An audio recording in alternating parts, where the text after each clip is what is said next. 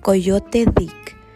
Había una vez un tal Coyote Dick, la criatura más lista y al mismo tiempo más tonta que cupiera imaginar.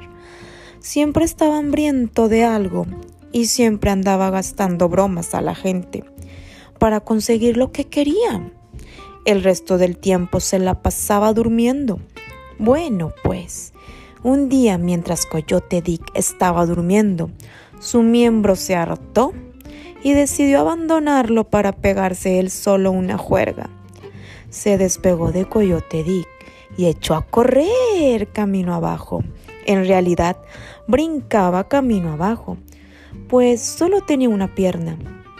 Brincó y brincó y se le estaba pasando tan bien que se apartó del camino y se adentró en un bosque donde, oh no, fue a saltar directamente un ortigal. ¡Ay! gritó.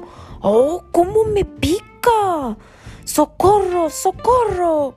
El alboroto de los gritos despertó a Coyote Dick, y cuando éste bajó la mano para poner en marcha su corazón con la acostumbrada manivela, esta había desaparecido.